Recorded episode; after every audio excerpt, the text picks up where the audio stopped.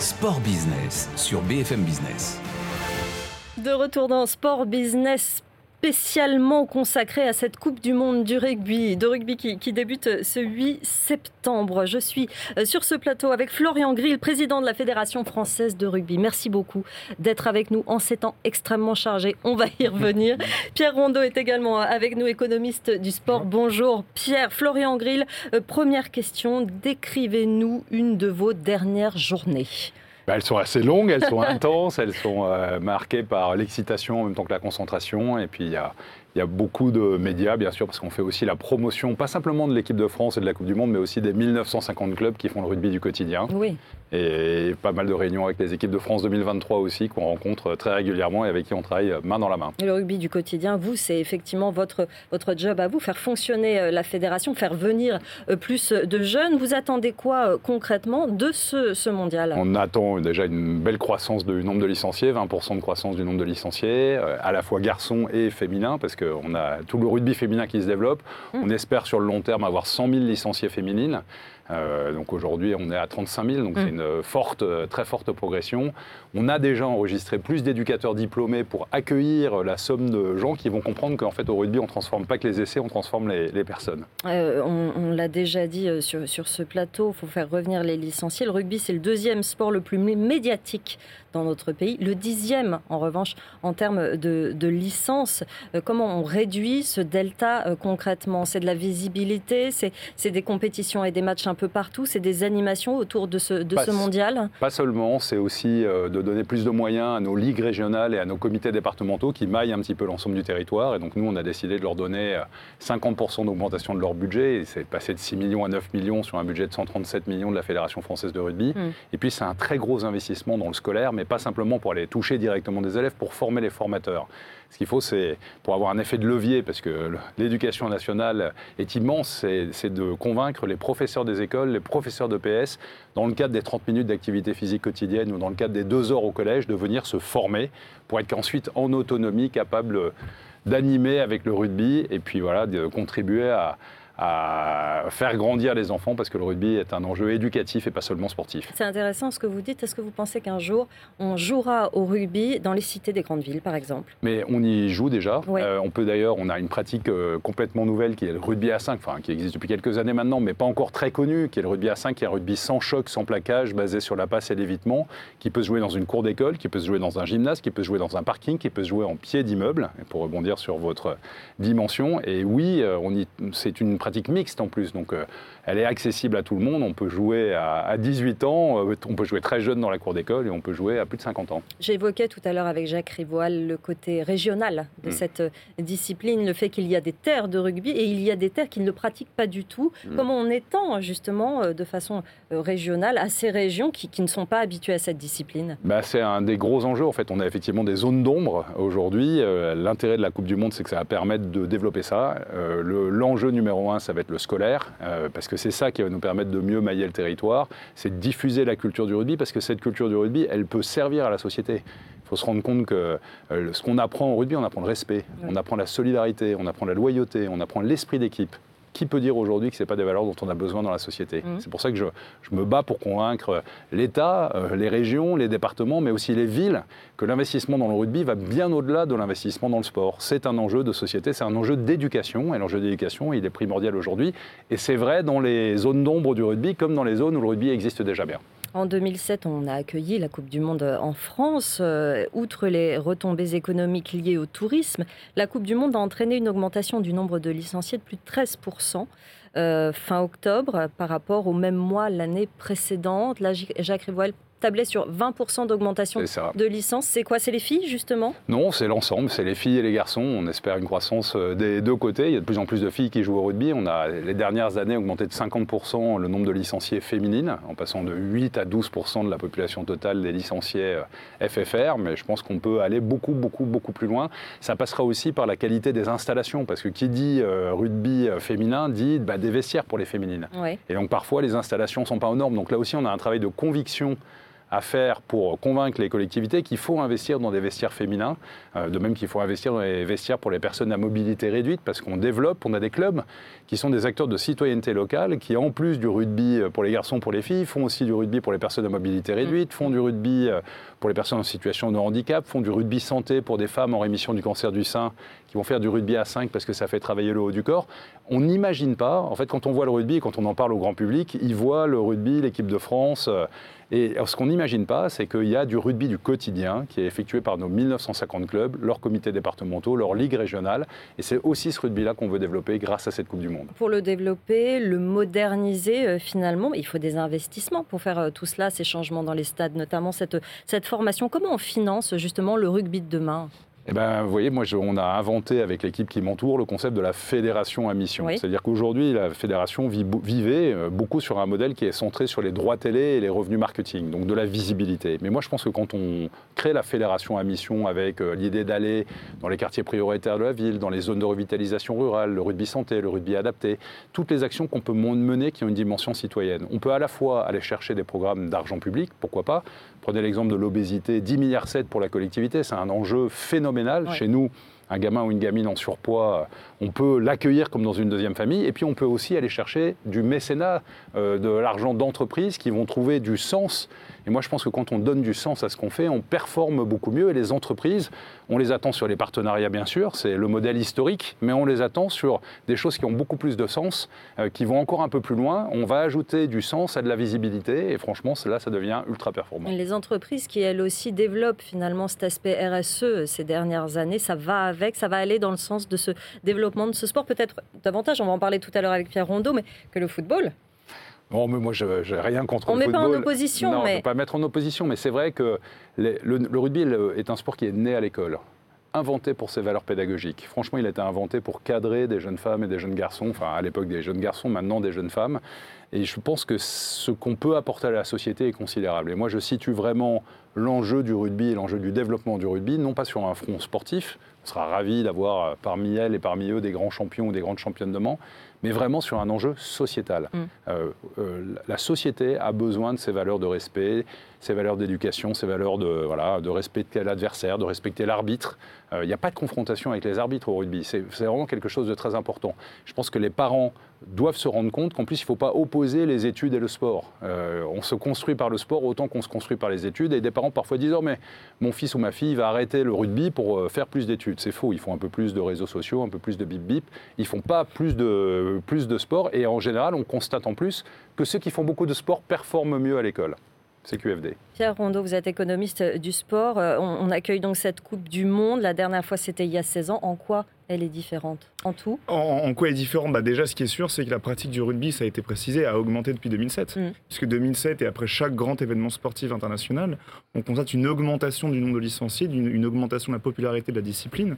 Donc c'est sûr que 16 ans après, finalement, euh, on découvrait quelque peu le rugby, en tout cas les gens, les néophytes, les béotiens découvraient le rugby en 2007, ont, sont pris de passion pour ce sport et de nouveau vont le retrouver en 2023. Donc euh, il va y avoir une augmentation de sa visibilité qui a d'ailleurs été observée tout le long de la décennie 2010 finalement parce qu'on a vu des audiences à la télévision augmenter, les droits TV du top 14 augmenter parce que de plus en plus de gens ont regardé euh, ce sport et sont intéressés à ce sport. Mmh.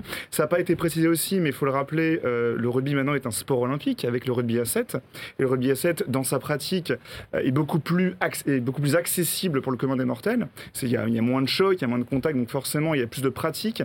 Et au-delà de ça, au niveau de la télégénie, ça a été démontré, le rugby à 7 est aussi très agréable à regarder, très abordable mhm. pour tous les néophytes. Et donc au final, l'engouement olympique qu'on aura effectivement aussi pour les Jeux olympiques 2024, mais qu'on a vu précédemment pour Tokyo et Rio, plus la Coupe du Monde 2007, fait que le rugby, vous l'avez rappelé, deuxième sport le plus médiatisé en France, alors qu'il n'est que dixième en termes de pratique.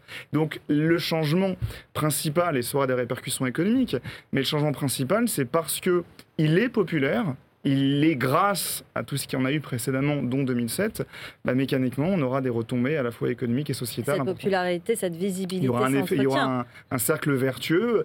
Euh, on, se prend de passion pour ce sport, on le pratique, on s'y intéresse, on s'abonne à une chaîne de télévision payante, on, on, apporte une visibilité, on apporte des parts de marché, et la fédération grossit, elle redistribue aux clubs locaux, aux clubs amateurs, qui réinvestissent dans l'éducation, et à terme, on a un effet boule de neige assez, assez important. Oui, vous attendez aussi beaucoup des, Jeux Olympiques et de ces, de ces disciplines? Ben, On attend d'autant plus qu'alors, on verra, il le décidera après la Coupe du Monde, mais euh, Antoine Dupont a, mentionné qu'il aurait euh, envie de faire les Jeux Olympiques et Paralympiques. Quelle mmh. tête de gondole si c'était le cas. Donc on s'est déjà organisé avec son club, le Stade Toulousain, avec bien sûr l'équipe de France à 7 qui devait valider la pertinence du choix sportif et aussi avec la Fédération française de rugby pour rendre cela possible. Ah, s'il le fait, c'est une tête de gondole fabuleuse, d'abord pour les Jeux Olympiques et Paralympiques, pas simplement pour la Fédération française de rugby, mais aussi dans la foulée de la Coupe du Monde pour nous aider à développer le rugby à 7 vous le mentionnez, avec euh, un intérêt très fort. Et pourquoi pas le développer aussi dans le monde Parce que la Fédération française de rugby est leader euh, dans son sport, fait partie des 3-4 nations euh, en haut de l'échelle.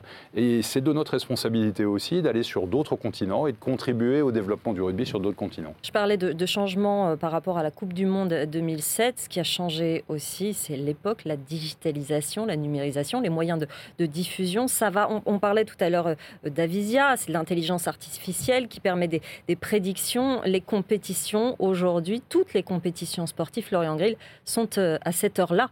Oui, elles sont toutes à cette heure-là. L'organisation sportive aussi. On parle de 2 milliards de personnes sur les réseaux sociaux. Mm. On va avoir des audiences qui vont frôler le milliard euh, à la télé en cumulé pour cette Coupe du Monde.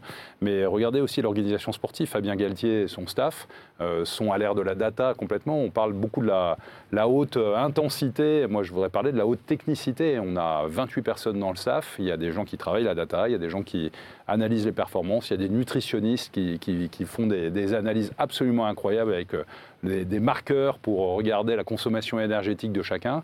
On a, on a mis le paquet, mais on a eu raison de le faire. C'est une Coupe du Monde en France. Il fallait qu'on mette l'équipe de France dans les meilleures conditions pour, pour performer au mieux. Oui, l'intelligence artificielle, les réseaux sociaux, le numérique. Le sport va être augmenté euh, à partir de, depuis quelques années finalement, Pierre Rondeau. Depuis quelques années, mais c'est vrai que le rugby a cette particularité, alors là, dites-moi si je me trompe, mais j'en ai le sentiment, euh, qu'il a toujours été précurseur sur la technologie, sur l'usage de la, la technologie. Euh, bien avant l'émergence de l'AIA, il était déjà, on, avait, on, découvrait des joueurs équipés de GPS à l'époque, on savait déjà que le rugby pratiquait déjà cette, cette, cette data et ces données, même on le voyait aussi au-delà, au-delà du sport en, lui-même, à la télévision. La façon dont est filmé le rugby, c'est vrai qu'on a très, pendant très longtemps été, été, été nourri de, de, statistiques, de data, de données pendant les matchs pour savoir voilà, le nombre de plaquages, le, le, nombre de, kilomètres parcourus. Donc c'est un usage qui a toujours été très prégnant, je dirais, dans le rugby. Il a toujours été à ce niveau-là un sport précurseur. On va souvent dire, si on fait l'opposition avec le football, on va, toujours cibler le football comme étant un sport conservateur. Mm dont ces règles ne changent pas. Et c'est vrai que le rugby a cette particularité aussi de voir ses règles changer euh, de façon assez régulière. Donc il, apprécie le changement, il aime le changement. Il, D'ailleurs, les supporters, les joueurs et les suiveurs du rugby sont habitués au changement. Donc voir demain débarquer des, des, IA, des drones ou, des, ou des, la grande technologie autour du stade, eh ben, ça ne sera pas euh, étonnant. Cette ultra-numérisation, ça va aussi amener Florian Grill, les jeunes, à s'intéresser à la discipline. Vous parliez tout à l'heure de ces jeunes qui restent chez eux sur leur portable, sur leur tablette. Oui, mais si c'est pour regarder du rugby, là, c'est intéressant. Ah, mais si c'est pour regarder du rugby, c'est encore mieux quand même de le pratiquer. Parce que, ça ira ensemble maintenant, hein, pas l'un sans l'autre en tout cas. Ça ne va pas l'un sans l'autre. Mais oui, et puis ils sont séduire les jeunes. séduire les jeunes. Le rugby à 7, de ce point de vue, très intéressant. Parce qu'en en fait, c'est potentiellement pour des jeunes, c'est quelque chose de très, de très dynamique. Effectivement, on voit beaucoup plus d'essais, euh, il y a plus d'espace, c'est plus facile à comprendre immédiatement. Il y a un petit côté hermétique que moi je renie pas du tout au rugby à 15 parce que je pense que ça fait partie de la magie de ce sport aussi. Mais c'est vrai que le rugby à 7 est plus accessible pour le grand public et pour le développement international. Ça sera plus simple aussi de, parce qu'on a un enjeu à ce que le rugby devienne un sport plus mondialisé. On va et ça sera plus simple de le faire grâce au rugby à 7 et grâce à la féminisation du rugby aussi. Est-ce que cette mondialisation, ces différentes disciplines, vous allez me répondre tous les deux, peuvent faire que l'écart entre le foot, la fréquentation du foot, l'amour pour le foot et celui pour le rugby euh, se, se, se, rétrécissent, Pierre Rondeau? Bah, J'aurais envie de commencer par une analyse pessimiste, et ensuite je serai rattrapé par un optimisme. Mais c'est vrai que pour l'instant, le rugby a beaucoup de retard. D'ailleurs, Ouais. il n'a pas entamé ce processus de mondialisation. Le mondial de rugby, c'est 20 nations. Euh, en football, on à 32. On va passer à 36 en 2026. On aura 36 nations. Et idem pour le foot féminin. Le foot féminin a vu aussi euh, son, son- son panel de- de- d'équipes participantes augmenter à 24 cette année. Donc le, le football est un sport qui, est- qui, lui, a acquis et a atteint cette mondialisation. Je dirais, pour faire simple, les deux sports les plus mondiaux sont le basket et le football. Le rugby est derrière, pour l'instant très certainement, mais c'est vrai que quand on regarde une carte du monde, il reste encore un certain nombre de pays qui n'ont pas encore été captés par cette ferveur de l'Ovalie. Euh, il y a encore des, terreaux, il y a encore des territoires où le rugby n'est pas pratiqué. Alors peut-être Mm. que ça pourra venir par le rugby à 7. J'ai en tête le rugby à 7 des pays africains comme le Kenya, euh, qui sont très compétents à ce niveau-là, mais qui n'ont pas d'équipe en rugby à 15. Vous prenez en Asie, Hong Kong a une équipe en rugby à 7, mais la Chine, euh, bah, je ne crois pas qu'elle ait une équipe en rugby à 15. Donc la mondialisation, il y a encore du retard, mais ça pourrait venir par le rugby à 7. Florian Grill. Oui, ben, euh, je, confirme. hein, le, rugby est un nain, en fait, pour la réalité euh, à l'échelle mondiale par rapport aux grands sports, euh, football, basket, etc., que vous mentionnez. C'est le rugby à 7 qui, est, qui va vraiment être l'axe de développement. Moi, j'ai noté en arrivant à la fédération qu'on avait un petit contrat avec euh, l'Agence française de développement pour développer le rugby euh, en Afrique, contribuer euh, à la formation d'éducateurs, d'arbitres. Et en fait, j'ai très envie d'a- d'attirer des grandes entreprises qui peuvent avoir des intérêts euh, en Afrique, d'augmenter ce contrat avec l'Agence française de développement et d'avoir une stratégie intelligente de développement du rugby en Afrique. On parle quand même de 40% de la population mondiale à horizon 2050 d'avoir une stratégie de développement euh, du rugby en Afrique qui pourrait traiter aussi des questions de santé, des questions de nutrition, euh, en touchant des populations féminines prioritairement pour développer le rugby à 7, rendre service aux populations et mondialiser notre sport qui en a besoin. Parce que si on réfléchit un peu plus loin que le bout de son nez, on peut se dire on va se satisfaire de l'existant, mais je pense que non, on est dans un environnement euh, de concurrence aussi. Il faut que notre sport se mondialise et le rugby à 7 serait un formidable levier pour ça. On parle beaucoup d'inclusion dans cette émission de fédération à mission. Ça, ça inclut aussi l'écologie. À où on a eu un mondial au Qatar, où on parle de Jeux olympiques euh, d'hiver en plein désert, est-ce que euh, cette compétition est l'anti-football, l'anti-mondial de football au Qatar? Euh, on, ne met pas les deux sports à nouveau dos à dos, mais en tout cas, il y a des vraies questions sur l'écologie dans l'organisation des, compétitions sportives au- aujourd'hui. On a l'impression que, avec les valeurs du rugby, c'est peut-être un peu plus en adéquation, euh, Florian Grill. Bah, moi déjà, je me, suis battu pour dire qu'il fallait surtout pas toucher au périmètre des six nations, qui est un modèle plutôt euh, plus écologique. Euh, voilà, on est sur la Coupe du Monde de rugby. Là, il y a vraiment un travail extraordinaire qui a été fait par euh, France 2023 et notamment un réinvestissement, une vraie mesure de l'impact carbone, un Mm. vrai investissement dans la mangrove, euh, voilà, qui est, qui est vraiment le meilleur puits de carbone possible. Et puis même dans la vie quotidienne de la Fédération française de rugby, vous savez, nous on a une particularité, on a des grandes tribunes. Ben, on peut les équiper de panneaux solaires. On a des grands parkings. On peut les équiper d'ombrières. On a des bénévoles qui accompagnent les collectivités pour leur conseiller un petit peu la qualification des installations. Mais on pourrait aussi conseiller les collectivités sur le type de pelouse, type d'herbe à utiliser pour qu'elle soit moins consommatrice d'eau. On pourrait Ouais. utiliser aussi les mêmes bénévoles pour euh, travailler à des systèmes de récupération des eaux. Enfin, il y a plein de choses à faire pour rendre le, le- le rugby plus éco-responsable. Euh, et puis là, utiliser le rugby comme un levier pour la formation des enfants. Parce qu'en fait, ils sont attentifs parce qu'on leur parle de rugby et au travers du rugby, on peut leur euh, faire comprendre euh, les principes de responsabilité écologique euh, qui me paraissent être un enjeu majeur pour demain. Pierre, malgré tout, on a un peu l'impression parfois qu'il y a deux salles, deux ambiances hein, à ce niveau-là sur l'écologie. Alors sur l'écologie, très très très très simplement pour, euh, pour que les, téléspe- les téléspectateurs comprennent bien, euh, par, par point de comparaison, la Coupe du Monde au Qatar en 2022, c'était 6 millions de tonnes de CO2 émises. Euh, quand même 6 millions. Euh, en moyenne, un grand événement sportif, c'est 3 millions. Ouais. Euh, ce qui est affiché, moi j'ai envie de croire les organisateurs, ce qui est affiché, ce qui est annoncé officiellement tant du côté de France 2023 que du côté de Paris 2024, pour la France donc, c'est neutralité carbone. C'est-à-dire que euh, à la fois France 2023 et Paris euh, 2024, il n'y a pas d'infrastructure à construire, il n'y a pas de nouveau stade par exemple. Donc déjà, on divise par deux les émissions, on est à 1,5 million. Mm. On va émettre 1,5 million de tonnes de CO2. Mais ce qui est ensuite mis en balance, c'est la compensation carbone. C'est que de ces émanations carbone de 1,5 million, on va derrière financer des projets environnementaux, des projets de, de- de compensation, on va planter des arbres, on va réutiliser les, les gobelets en plastique, on va faire beaucoup d'actions euh, d'un point de vue environnemental pour qu'au final, bah, capter de façon symbolique ces émissions carbonées, ce qui nous donne au final un résultat de Jeux et de Coupe du Monde de rugby à neutralité carbone. J'ai envie de les croire. Ce qui est sûr, l'autre élément, et je reviens au sujet sur la mondialisation, c'est que de fait, une Coupe du Monde à 20 nations fait que vous attirez mécaniquement moins de touristes, donc il y a moins de déplacements, donc il y a moins d'émissions carbone. Une Coupe du Monde de rugby, c'est entre 305 en 2007 1000 téléspectateurs étrangers, 400, euh, 350 euh, pardon, en France, 405 000 en Angleterre, et là, on espère, la France espère 450 000 les Jeux Olympiques de Paris, c'est 2 millions. Hmm. Donc voilà, en termes de déplacement de population, donc euh, émanation carbone, forcément, le rugby est derrière. Mais il est derrière parce qu'il est le plus petit. Hmm. Donc si on a l'espérance que le rugby grandisse et devienne un, géant mondial, il bah, faudra aussi qu'il fasse des efforts sur les émissions carbone. Avec nous euh, à distance, Jean-Baptiste Elissalde, ancien international entraîneur aujourd'hui. Bonjour Jean-Baptiste Elissalde, est-ce que vous nous entendez? Merci beaucoup d'être avec nous. Vous êtes euh, à Montpellier, euh, évidemment, donc à distance pour cette émission Sport Business. Vous avez joué la Coupe du Monde 2007 en France. Ça vous fait quoi de retrouver le mondial ici? Et puis, quelle différence vous, vous voyez avec votre expérience il y a 16 ans?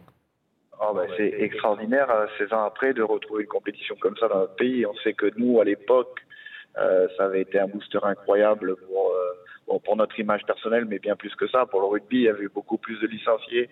On avait senti énormément euh, euh le public pousser derrière nous et même des gens qui, au départ, ou des mamans qui avaient peur de mettre leurs enfants au rugby parce que c'est soi-disant très violent. Et en fait, elles, elles se sont rendues compte que c'était que c'était fantastique et on a vécu des des bons moments pendant la compétition et beaucoup de belles retombées après, puisqu'on se rapprochait du grand public et d'un public toujours plus nombreux. Jean-Baptiste, vous allez me répondre là maintenant, mais je vais vous poser la question à, tous les trois. C'est quoi qui fait le succès d'une compétition comme celle-ci? C'est le charisme d'une équipe et le charisme des joueurs? C'est la performance? C'est le titre ou c'est l'organisation, justement? Jean-Baptiste ah, moi, je pense que les meilleurs ambassadeurs, bien sûr, tout est important, mais les meilleurs ambassadeurs sont les joueurs.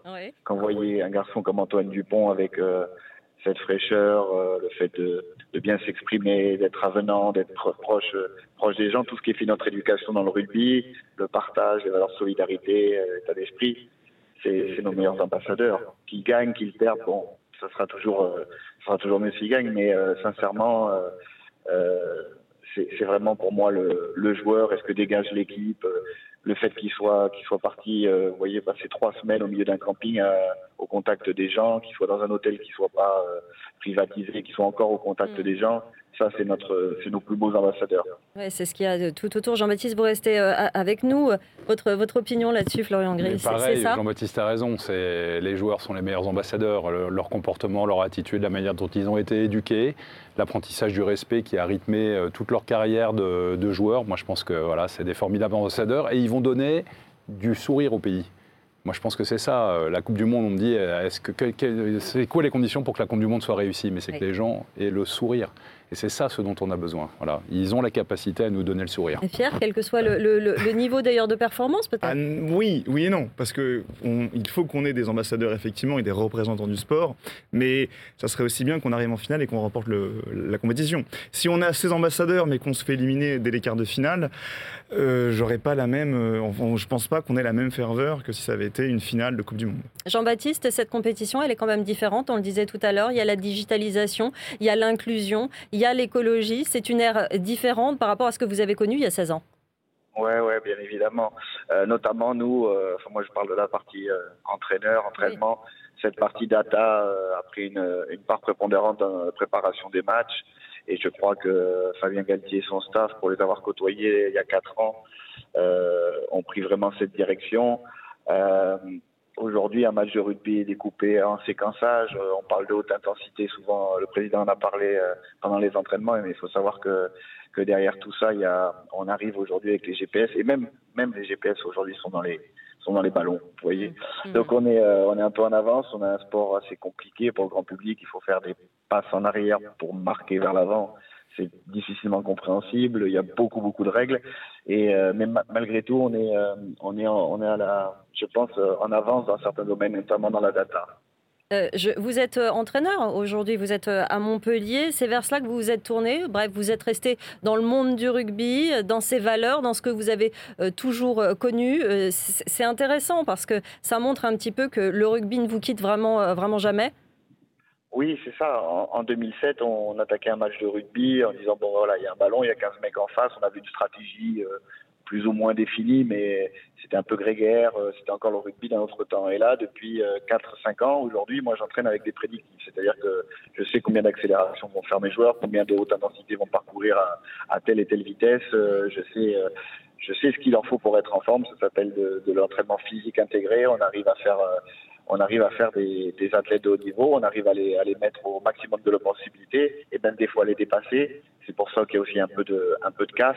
Mais, euh, mais on a toujours au fond de nous, euh, et malgré tout ça, euh, notre éducation qui fait qu'on aime aussi partager avec les gens, qu'on aime, qu'on aime boire une, une, bière en troisième mi-temps, bien sûr raisonnablement, qu'on aime, qu'on aime partager avec les gens, partager avec nos spectateurs il y a beaucoup moins de entre guillemets de star system que dans d'autres d'autres sports, beaucoup moins d'argent aussi peut-être. Donc euh, même si ça commence à venir, on reste on reste euh, accessible et, et j'espère que quoi qu'il arrive, qu'on soit champion du monde ou pas, ou que le rugby prenne d'autres directions, j'espère que notre éducation et notre esprit euh, euh restera le, restera le même. C'est ça qu'on va essayer de transmettre pendant cette Coupe du Monde. Merci beaucoup Jean-Baptiste Elissalde, ancien international, entraîneur aujourd'hui à Montpellier. Merci d'avoir témoigné dans cette émission. Merci Florian Gris, je vais y arriver. Merci beaucoup d'être venu sur notre plateau aujourd'hui. Merci Pierre Rondeau, économiste du sport. Vous êtes évidemment les bienvenus euh, sur BFM Business. Merci d'avoir suivi cette nouvelle émission consacrée au mondial de rugby euh, qui commence ce 8 septembre. On va observer ce qui se passe dans nos rues, dans nos stades, dans nos entreprises, car la suite, c'est l'année olympique et on en reparlera bien sûr en longueur dans cette émission Sport Business. On se retrouve très vite, à très bientôt sur BFM Business. Sport Business sur BFM Business.